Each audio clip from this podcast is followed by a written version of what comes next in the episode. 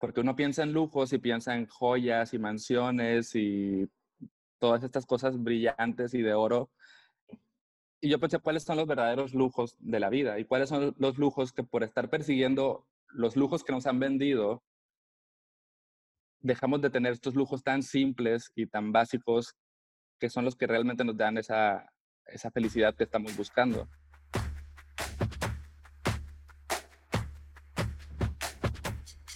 Doy la bienvenida a esta charla minimalista en la que tengo el placer de contar con Pedro Campos.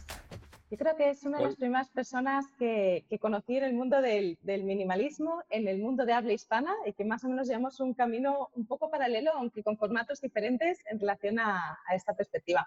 Y me hace mucha ilusión por fin tener este espacio para conversar con él, que es una persona que, a la que admiro mucho y que me inspira un montón a través de todo lo que comparte en lavidaminimal.com. Hola Pedro, bienvenido. Hola Lucía, gracias. Yo también desde que empecé con esto fue de tus blogs fue los primeros que encontré y ahí, ahí vamos los dos. gracias por, por, invitarme. Yo creo que vamos un poco en paralelo, ¿no? En algunas cosas, aunque a, veces tenemos perspectivas un poco diferentes o forma de transmitir distintas, es como que el camino es el mismo y un poco el fondo también. De hecho, tengo este recuerdo de una vez que me escribiste cuando hice este como, no sé, como este cuadrante de lo que se queda y lo que se va según si lo necesito, ¿no? Y me, escribiste como con unas opiniones como para hacerlo distinto y dije, ah, claro, tiene, tiene sentido y ahí fue cuando empezamos a, a platicar un poco. Sí, sí, la verdad es que me parece muy inspirador todo lo que, todo lo que compartes y sobre todo esa forma tan gráfica, me fascina, esa simplicidad en lo gráfico. De hecho, si no habéis visto a Pedro en Instagram o en su blog, ir a visitarlo porque no es lo mismo hablar sobre ello que verlo. Y os invito mucho a, ver todo lo que comparte. Pedro, ¿cómo empezaste tú en este camino? ¿Qué te lleva a ti a hablar de minimalismo?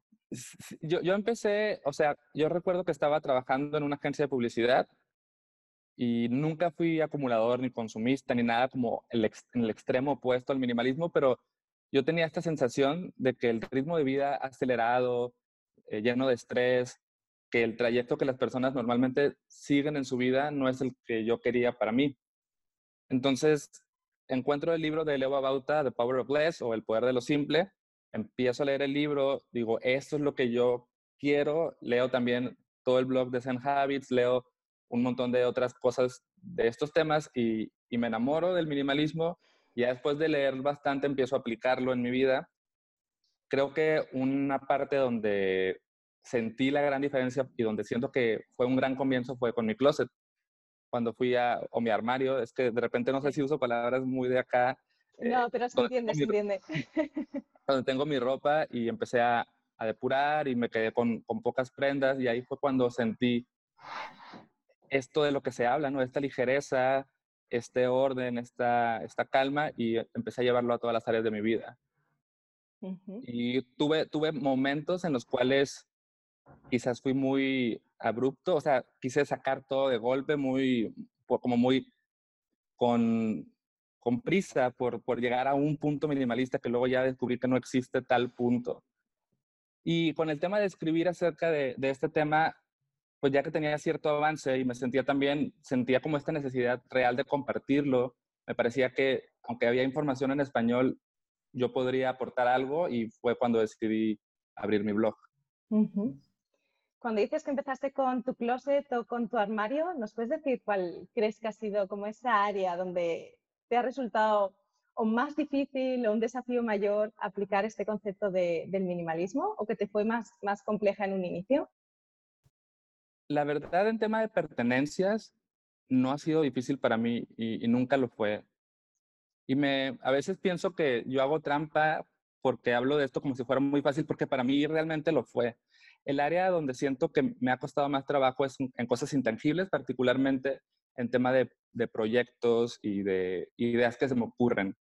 Soy esa persona que seguramente a muchas de las personas que nos están viendo les sucede, que se me ocurre esta idea y también quiero hacer acá y, este proyecto me encanta y quiero hacer todo a la vez y luego no tengo enfoque. Pero bueno, también he aprendido poco a poco a, manejar eso y a usar mejor mi tiempo.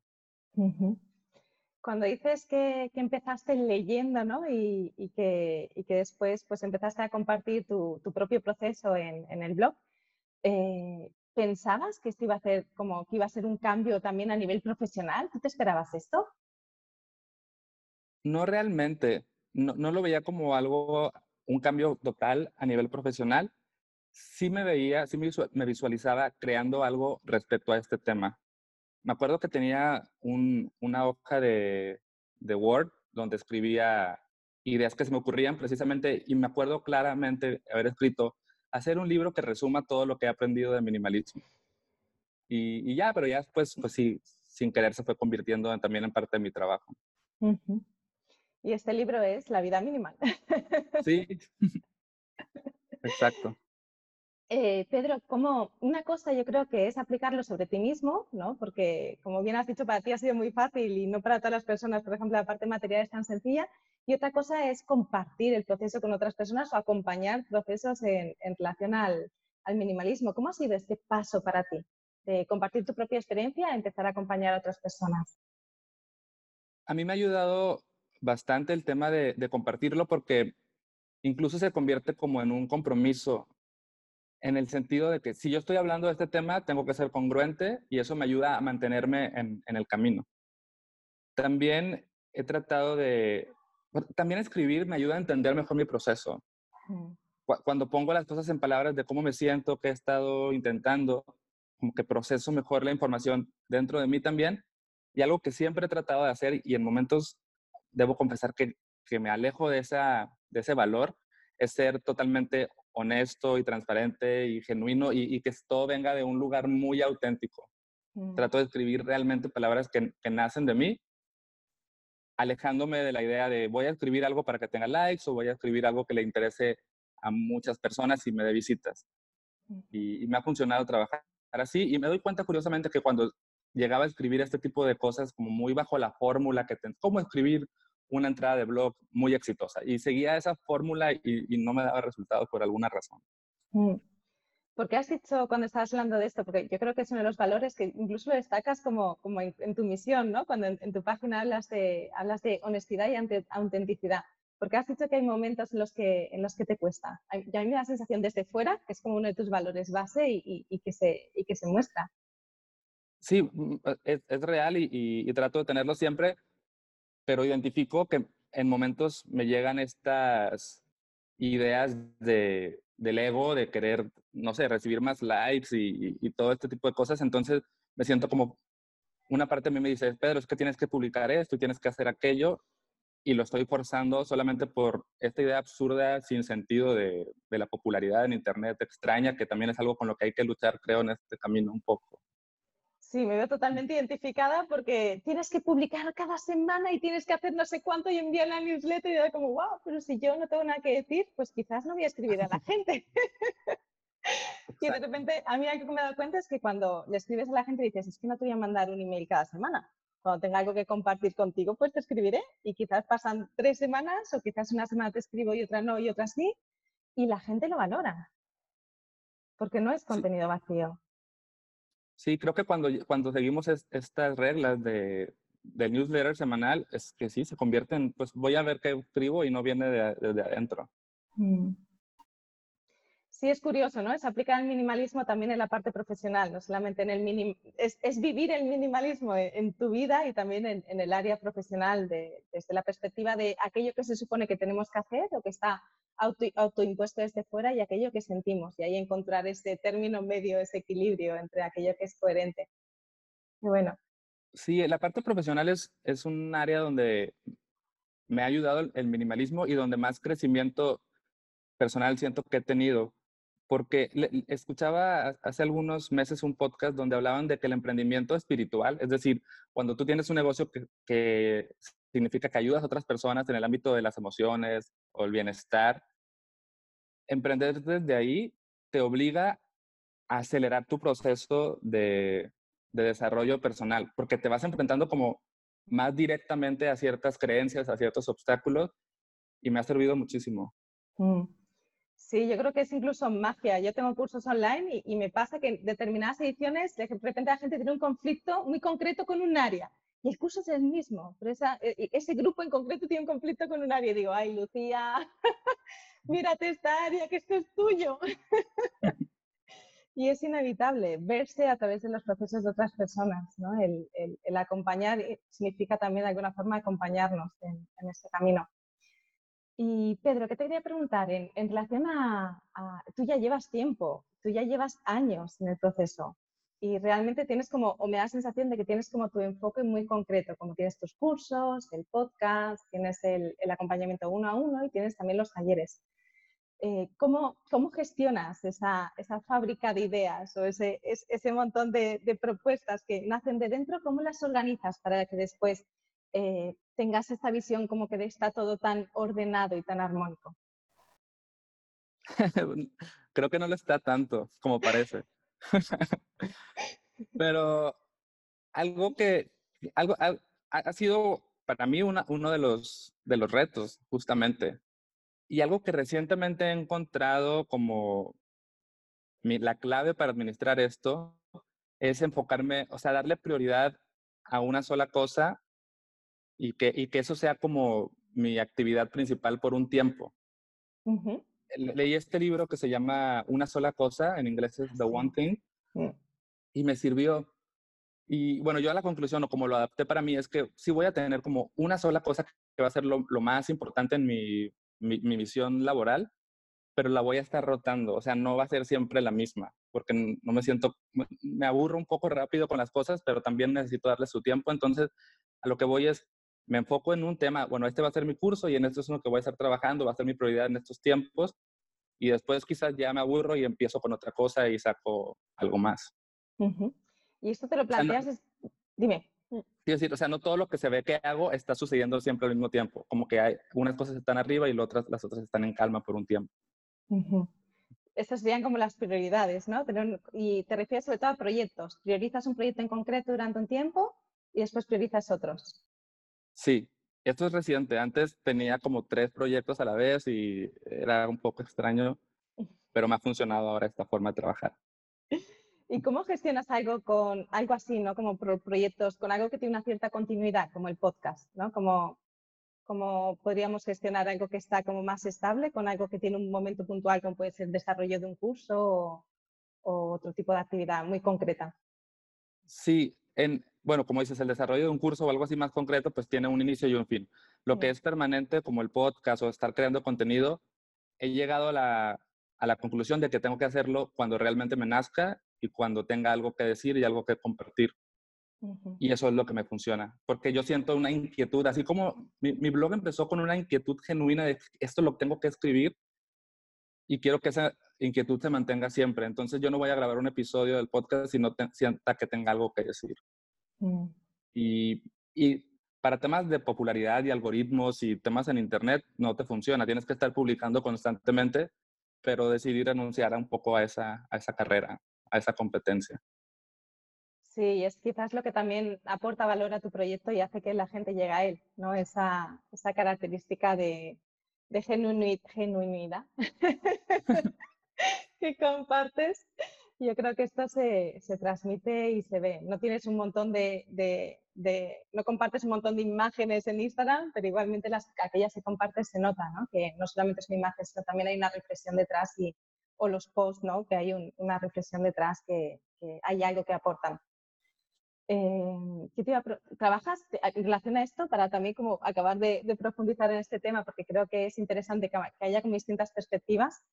Eh, algo que yo hice y fui inspirado por, Leo Babauta, que es eh, dejar de trabajar por objetivos. Y hace ya un par de años que he dejado de trabajar por, por objetivos y me gustaría, por pura curiosidad, saber cómo te gestionas tú a nivel más allá de que tengas las prioridades concretas, si es esta única forma de organización o si además tienes objetivos concretos con una periodicidad o, alguna forma de, planificación de este tipo. Eh, realmente no. Em, he decidido abrazar esa parte de mí que soy como más espontáneo con las cosas y me, me, viene bien. O sea, hubo momentos en los que dije, no, es que tengo que tener claras mis objetivos y mis metas no me funcionaba y soy, soy un poco así, como medio lo que se me va ocurriendo y a ver qué pasa, la verdad. Pues ya somos dos. Yo creía que era la única loca en este, en este lado, pero veo que no. Que hay más. A mí la verdad es que me quitó un peso encima. Yo personalmente cuando dejé de trabajar por objetivos, es como que dejé de correr o autoexigirme y de repente fue como un relax de, ay, vale, pues es que no es necesario hacer las cosas así. Y tener, yo creo que referentes, quizás no es algo que sirva para todo el mundo, pero sí que creo que hay un colectivo de personas que resonamos más con este tipo de, de, accionar, no tan estipulado o, estricto. Sí, estaba leyendo un libro que se llama El Camino del Artista de Julia Cameron y dice, habla como de la disciplina y si la disciplina es realmente necesaria para, para el artista o para el creador y discute un poco eso, como que es que tal vez la disciplina puede como convertirse en un obstáculo y en un, algo que va a bloquear tu propia creatividad. Mm. Y me gusta eso, me gusta no ser tan disciplinado para que fluya un poco más desde adentro la, la creación. Mm. Elizabeth Gilbert, de Big Magic, no sé cómo se, en castellano creo que es La magia en ti, habla sobre el proceso de creatividad y comenta un poco esto, ¿no? que a veces ponemos demasiada presión en la creatividad y que esta de alguna forma la aleja. Y cuando simplemente dejamos espacio es cuando puede aflorar, porque no es algo que creamos así a la fuerza, sino que es algo que es como una flor, que no necesita presión para crecer, simplemente necesita pues, su tiempo, aprecio y un poquito de agua. Pedro, te quería preguntar también alguna cosilla más. En relación a, a estos, eh, bueno, en los talleres, ¿no? Y esto que, compartes, hablas de, de, un concepto que yo creo que, me gustaría rescatar y que además lo tienes en una foto, que es la vida lujosa. ¿Nos hablas de, este concepto de la vida lujosa? Porque la vida lujosa en relación al minimalismo parece a priori que no tengan un sentido o una coherencia, pero yo creo que sí. ¿Qué nos cuentas? Sí, bueno, al final lo que intenté fue un juego de palabras, porque uno piensa en lujos y piensa en joyas y mansiones y todas estas cosas brillantes y de oro. Y yo pensé, ¿cuáles son los verdaderos lujos de la vida? ¿Y cuáles son los lujos que por estar persiguiendo los lujos que nos han vendido, dejamos de tener estos lujos tan simples y tan básicos que son los que realmente nos dan esa, esa felicidad que estamos buscando? Entonces escribí esto acerca de cuáles son los lujos que yo quiero tener. Y escribí, pues quiero tener el lujo de poder preparar con calma mis alimentos y, y comer dándome mi tiempo, tengo, quiero tener el lujo de poder dedicarme a lo que me gusta, quiero tener el lujo de no querer lujos y estar bien así. Y hablo sobre cuáles son los lujos más sencillos y que hoy en día se consideran como lujos porque son difíciles de tener, porque estamos tan metidos en, el ritmo de vida acelerado que ya se considera lujoso aquel que puede levantarse y hacer ejercicio y meditar y desayunar con tiempo porque eso pues es imposible en este mundo acelerado. Mm.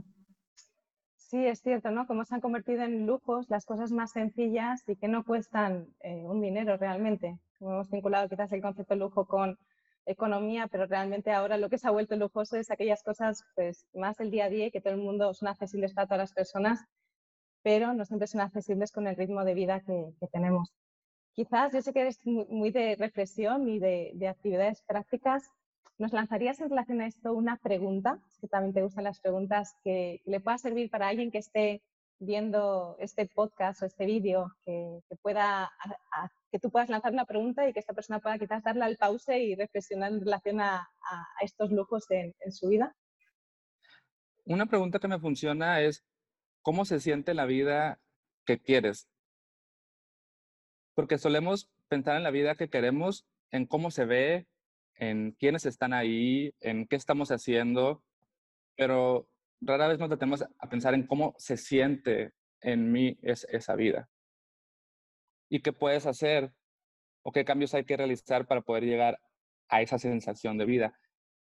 Y a veces el, para llegar a eso no tenemos que pensar tanto en qué vamos a hacer, sino también en cómo nos queremos sentir. Bueno, esa, esa es la pregunta que lanzo. ¿Cómo se siente la vida que quieres?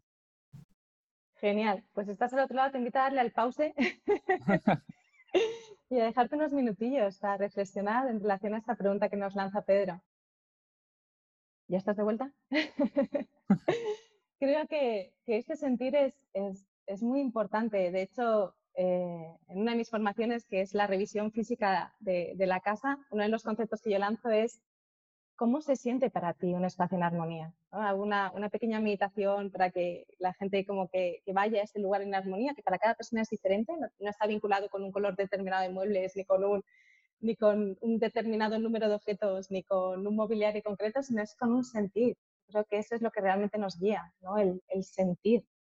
No es un añadir cosas, ya tengo que pintarlo todo de blanco, no es un más, sino es un, es así, es un menos muchas veces menos es más.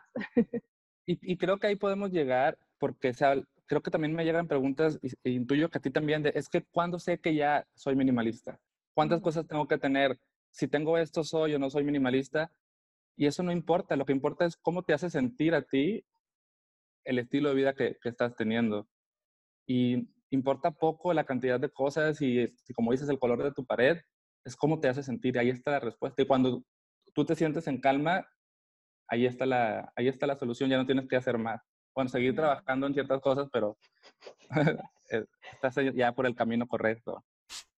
Sí, me gusta que al principio del todo lo has dicho, ¿no? Como que esto deja de ser un destino al que llegar, ¿no? El tener la casa minimalista o la agenda minimalista o ser la persona minimalista. Y a veces estoy consciente de que yo sigo aprendiendo día a día. Yo no tengo la sensación de que he llegado a ningún sitio.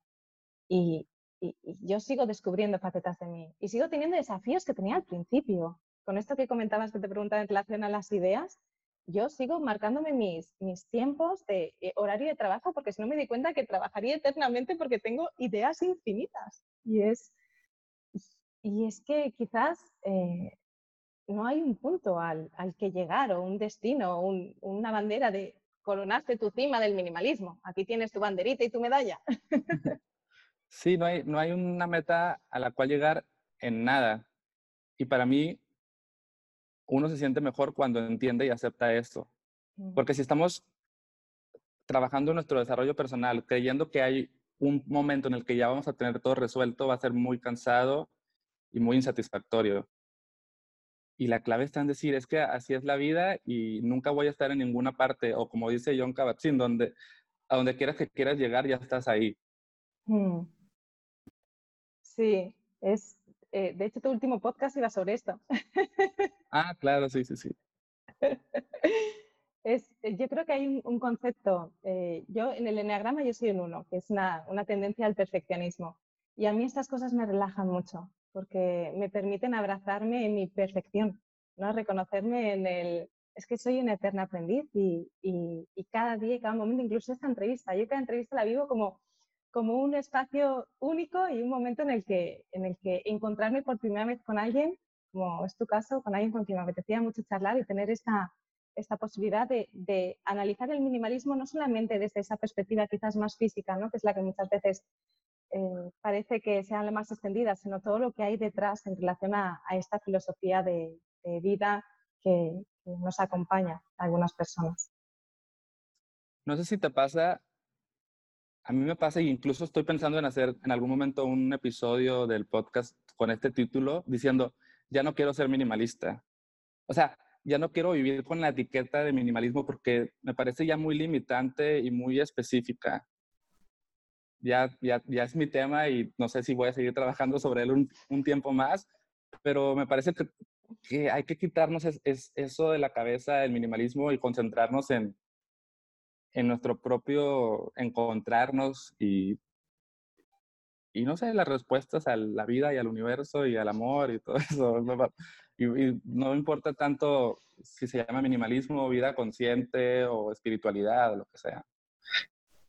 Sí, al final yo creo que el minimalismo es una excusa, ¿no? Que usamos esta etiqueta que, que nos sirve como excusa para hacer un proceso de autoindagación y de autorreconocernos a través de, de, lo que sea, de nuestras acciones, de nuestros objetos, o, pero no deja de ser una excusa y una, pues eso, algo que, en el fondo yo lo pienso y a veces, muchas veces, no sé si te pasa a ti también, ¿no? Como que la gente me asocia mucho con este concepto y yo lo siento y digo, pues yo no tengo claro que a mí esto me defina.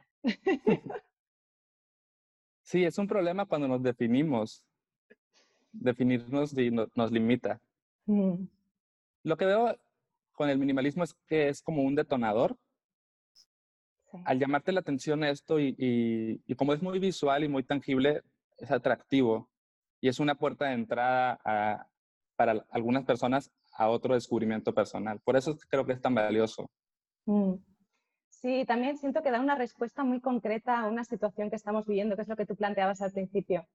En un mundo que aboga por un consumo infinito a todos los niveles, el minimalismo se ofrece como una respuesta muy concreta y muy aterrizada, que de alguna forma sirve como, como, como dirección, ¿no? Si estoy caminando hacia aquí esto no tiene sentido, uy, mira, ese camino. Sí, y ahora que dices que es como una respuesta, estaba grabando ayer un episodio donde analizaba si el, minimalismo y el conformismo son lo mismo, tienen relación, y pensaba que en realidad el minimalismo es como una respuesta inconforme. O sea, estoy inconforme con la vida que tengo, estoy inconforme con la, lo establecido y a partir de ahí busco otra forma de vivir y llego al minimalismo. Entonces el minimalismo nace de una inconformidad. Mm, qué bueno. Sí, al final es como un automatismo, reconocerte en un automatismo, en un reaccionar y decir, uy, espera, ¿dónde estoy? Y ahí es el, cambio de dirección. Este, esto, esto no va conmigo, voy para allá. ¿Qué opinas cuando, cuando voy a, tratar un tema que también suele ser un tema muy en auge, ¿no? Que la gente que empezamos o, que empieza en este proceso, pues que suele tener esta, esta dificultad o esta cuestión, ¿no? Cuando tú emprendes un proceso de minimalismo, pero las personas a tu alrededor no siempre la acompañan y en algunos casos hay un rechazo. ¿Cómo gestionas tú esto? ¿Cómo aconsejas gestionar tú estos procesos? A la respuesta que he llegado para todo este, este tema es que si estamos en el minimalismo porque estamos buscando sentirnos mejor y estar más en paz. Pero para poder lograr eso tenemos que pasar por un proceso de aceptación a los demás y del no juicio a los demás y de sí y de soltar expectativas acerca de cómo tienen que, pensar las demás personas. Mm. Y para mí esta es una prueba que nos pone la vida para, para trabajar en ese sentido. Entonces el, ejercicio es cómo puedo aceptar al otro, cómo puedo amar al otro sin juzgarlo, aunque su pensamiento y su conducta sea completamente opuesta a la mía. Así es como lo veo.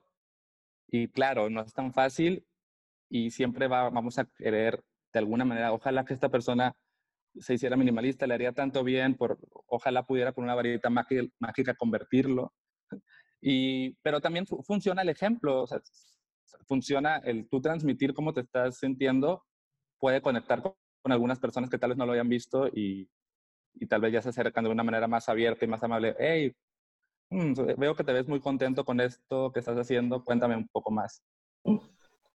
Sí, es inspirar desde el ejemplo y no imponer. Eso se ve mucho con los niños. No lee, tienes que leer, tienes que leer, tienes que y esto no suele funcionar. En cambio, si tú disfrutas leyendo, probablemente hay más opciones para que el niño o la niña se pueda interesar por, por la lectura. Eh,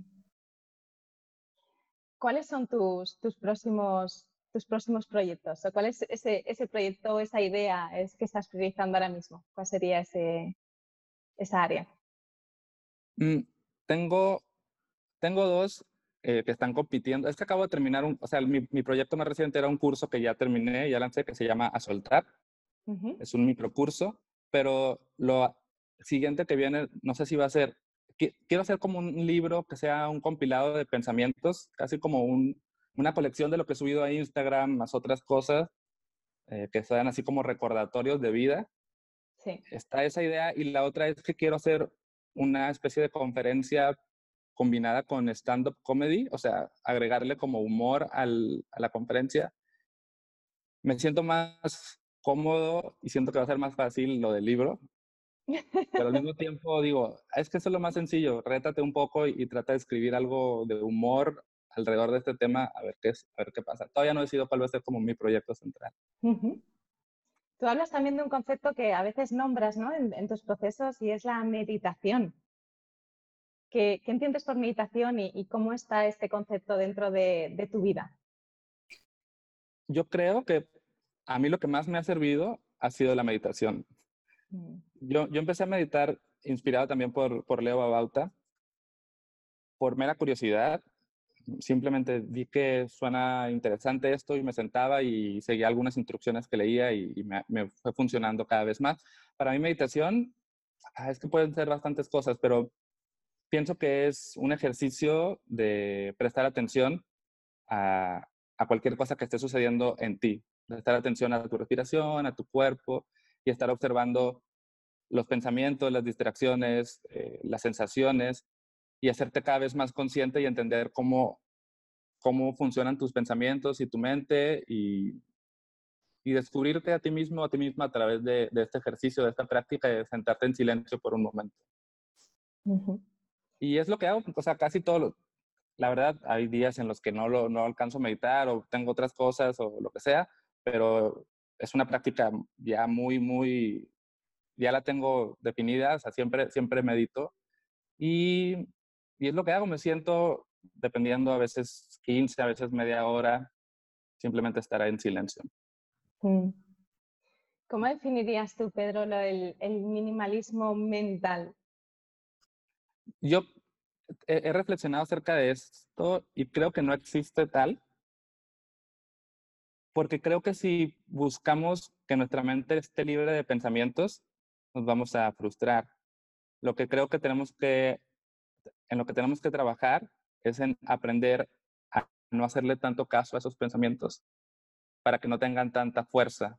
Entonces la mente no la vamos a limpiar, simplemente vamos a a dejarla estar sin que nos abrume tanto. Creo que esa es la, la respuesta. Hay, pienso que también hay cosas externas que podemos hacer para tener una mente más tranquila. Es decir, si dejo de consumir cierto tipo de información, si me alejo por un momento de redes sociales, si trato de convivir con personas que me impulsen y me inspiren y me alejo de personas que me, que me hagan sentir mal, voy a estar más en calma porque mis eh, mi entorno y las cosas que, llegan a mi mente van a ser menos. Pero aún así, creo que el trabajo más interesante sucede dentro, ¿no? Y tratar de no, no tener una mente vacía y con puros pensamientos bonitos, sino saber maniobrar lo que hay ahí en esa cabecita. Ojalá te hubiera escuchado hace un par de años. Me generó tanta frustración en intentar tener determinados pensamientos que llegué a la fuerza a, a, este, a esta definición que, que tú trasladas, de, de que quizás lo, el objetivo no es controlar los pensamientos, que no deja de ser una forma de control, sino el, el darme cuenta de que no siempre son verdad y de que no tienen por qué dominar mis decisiones o mi estado anímico. Sí, mm. exacto. Y, y si en algún momento me dominan, está bien, no me tengo que sentir culpable porque me dominó y lo suelto y vuelvo a intentarlo y, y me amo de cualquier manera. Mm. Qué bueno, qué interesante. Yo creo que esta, esta, esta perspectiva... de hecho, yo nunca he hecho un, un, post específico sobre el minimalismo mental porque todavía es algo en lo que sigo, en, lo que yo sigo encontrando como mi propio, mi propio definición y que probablemente es, es, siento que está en, en, en proceso de construcción porque es lo que comentábamos antes, ¿no? Yo, yo siento que aquí no he llegado a, a, a, ningún punto. Y hay días, y hay días en los que diría, pero madre mía, ¿quién me manda a mí a hablar de estas cosas? Y esos pensamientos están y me los creo. Y hay días en los que no, que quizás están, pero estoy aquí y digo, ay, qué guay, qué pasada, ¿no? Y es, y es esta montaña rusa que a veces entramos por, por, por vía de, de, los pensamientos y reconocer que, que esto está y, y que no pasa nada, y que a partir de aquí es cuando podemos usar esas herramientas de cada cual las suyas, ¿no? Para poder encontrar el, el equilibrio que nos hace estar más asentados, asentadas en, en esta conciencia y no perdidos en, en, en, la montaña de arriba y abajo. Sí. Pedro, eh, algo más que, que, te quería preguntar es, eh, cómo gestionas ¿no? tu, vida familiar y, profesional, porque siendo eh, emprendedor y teniendo tu, proyecto, yo, siento o sé que a veces esto puede ser un poco eh, un desafío para algunas personas. No sé si es tu caso y me gustaría que nos comentaras cómo, haces para, gestionarlo, si es así. En mi caso es, es fácil y sencillo porque, bueno, no, no tengo hijos, entonces eso simplifica mucho las cosas, creo. Siempre digo que creo que estoy en minimalismo nivel fácil porque no, todavía no tengo el tema de hijos que creo que viene como a, ponerle un grado de complejidad más interesante. Pero lo gestiono bien, mm, pues tra trato de no trabajar tanto tiempo en, en, el día. a veces trabajo en casa, a veces voy a, a una oficina que, que, me queda cerca de casa, que es como un espacio colectivo para trabajar. Trato de, de cerrar el día laboral por la tarde, no, no demasiado tarde. Mm, pasar tiempo con mi esposa es, es, algo que disfruto mucho, entonces siempre estoy ya a la espera de cerrar la computadora para ponerme a platicar con ella y hacer cosas. Y, y nada, o sea, lo, lo, combino creo que, que bien y, y lo, lo, he disfrutado. Mi esposa ahora también ya está de manera independiente, entonces estamos compartiendo mucho las mañanas y, y lo disfrutamos. Muy bien. Eh, es interesante también, ¿no? Porque incluso el tener o no tener hijos es incluso una elección. No, no, no sé cuál, si es vuestra elección o no, pero, pero yo creo que también es importante el, el, el darse el espacio que, que, es una de las, de, que es una como tantas posibilidades que nos podemos cuestionar y, sin entrar en el automatismo de mi caso me toca esto y aquello, pararnos y, y cuestionar. Y me alegro de que, de que tengas esta, esta, este minimalismo fácil. Yo siempre digo que, que, soy minimalista por elección y que eh, cuando nació mi hijo me volví minimalista por necesidad. que antes lo elegía, ahora lo necesito, menos mal. Me imagino. Sí, sí. Pedro, para ir terminando, me gustaría hacerte un, un, unas preguntas rápidas que hago siempre al, al final de, mis entrevistas y después si, si, queda algo más también hay espacio por si, por si quieres comentar eh, otras cosillas. Eh, y son preguntas como, muy concretas, yo las llamo las preguntas rápidas porque son como, ideas muy concretas que, en relación a tu día a día. Una de ellas es la última cosa que haces antes de acostarte, si hay alguna última cosa concreta realmente no, es simplemente preparar eh, todo lo necesario para antes de dormir, llenar un vaso con agua y ponerlo al lado de mi cama y, y nada, me, me, me, voy a dormir y listo, no hay, no hay algo específico que haga realmente. Perfecto. La primera cosa que haces al levantarte, si hay algo específico. Siempre es eh, eh, estiramientos, un, un, poco de ejercicio para, para que mi cuerpo entre en, en buen movimiento. Y segundo, salir a caminar con mi perro. Ay, qué bien. Una persona que te haya inspirado el último año. Mm, es buena pregunta. Quiero, quiero hablar de una persona que me ha inspirado tanto el último año como años anteriores y es español, se llama eh, ay, Álvaro Gómez. Uh -huh. Álvaro Gómez tiene un podcast sobre mindfulness que se llama buscadores de sentido. Y, él, y en lo que él comparte he encontrado muchísima inspiración y él habla mucho de, de vivir, el, su concepto es vivir de corazón sí. y es como vivir desde lo que nos nace realmente y tratar de, de, de lucha, de, de, no dejarnos llevar por el miedo, por todo lo que está asociado al miedo, al automatismo. Y me inspira mucho escucharlo y, y, y creo que gran parte del, del, de la exploración mental personal que he tenido viene de sus reflexiones. Mm. Pues no conozco, lo miraré. Gracias, Pedro. Un libro que hayas regalado bastante. Puede ser el tuyo o puede ser otro. Una, una, vez me preguntaron lo mismo y, y, no tuve respuesta porque como que no suelo regalar libros. Vale. Pues podría decir que el mío. Podría decir que el mío. Vale. Y eh, un libro que recomiendo y, y también me, me, gusta, que es, creo que solo existe en digital, es de Leo Babauta, se llama The Effortless Life, La vida sin esfuerzo.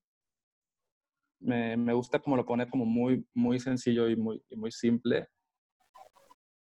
Mm, libros que, que, me gustan también, que no tienen nada que ver con, esto, con este tema, eh, hay uno de, se llama James Road, es un, de hecho vivo en Madrid, no sé, no sé en qué parte de España estás, eh, pero vivo en Madrid, Valencia. es inglés y, uh -huh. y, y, bueno, se llama Instrumental su libro. Genial. Y esto no estaba, pero después de decirle Leo Babauta, te quería preguntar, ¿es posible una vida sin esfuerzo? Mm, no lo sé. Vale. Es que es que es irnos al extremo, o sea, como que nunca podemos ser tan, tan binarios en, en la forma de, de expresar algo, porque obviamente necesitas esfuerzo e intencionalidad en tu vida, necesitas de repente cierta disciplina, pero creo que sí es posible y es necesario reducir el sobreesfuerzo mm. y encontrar ese balance. Mm. De hecho, muchas veces es sobreesfuerzo, ¿no? El que lleva el estrés y el estrés a determinadas patologías, incluso a nivel físico. Mm. Sí. Y la última pregunta de estas preguntas rápidas será el, eh, un logro que destaques a cualquier nivel de, este último año. Es buena pregunta y necesito pensarlo.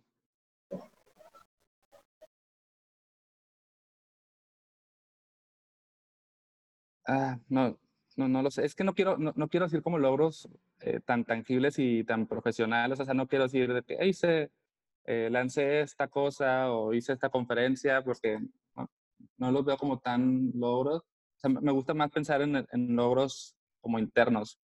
Sí. Eh, un, logro que, que, que, ni siquiera se ha concretado, pero es en lo que estoy trabajando, es en, en convencerme de, de cambiar mi, mi alimentación eh, con temas de veganismo y todo eso. Sí. Y creo que tal vez es un logro que está como por concretarse y es algo de lo que me, me siento bien. Muy bien.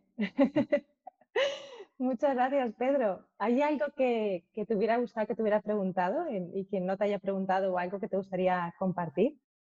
¿Hay algo que no? Mm, me siento contento, creo que salieron, salieron cosas, cosas lindas.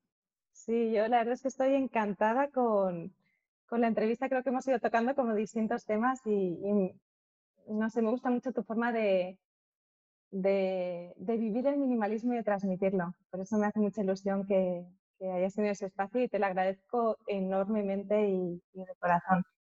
Y te quería preguntar si alguien quiere entrar en contacto contigo, si quiere saber más de ti, ¿dónde te encuentras?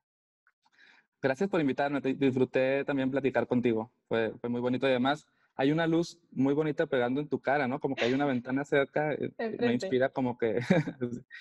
eh, ah, perdón, para encontrarme, todo es La Vida Minimal, entonces es lavidaminimal.com, en Instagram es La Vida Minimal, mi libro es La Vida Minimal, es lo más, lo más sencillo. Eh, tengo otra cosa llamada Telepedro, que es así como me encuentran en Twitter, y también tengo otro proyecto musical llamado Telepedro, pero pues mi tema principal es la vida minimal. Mm. Pues muchísimas gracias, Pedro. Yo la verdad es que os recomiendo, especialmente yo, bueno, yo, te, yo no sigo a nadie en Instagram porque los perfiles que me interesan son públicos y de vez en cuando sí que entro a, algunos y uno de los que entro es el tuyo. Porque además de las fotos siempre compartes reflexiones que, que me hacen como que me tocan, ¿no? Que me hacen reflexionar sobre mí. No solamente consumo, sino que, me hacen, me inspiran mm. a mirarme. Yo creo que esto es muy bonito. Muchísimas gracias por tu labor y por este tiempo compartido. Gracias, gracias. Y un saludo para todas las personas que, que nos estuvieron viendo. Hasta luego, Pedro. Chao. Adiós.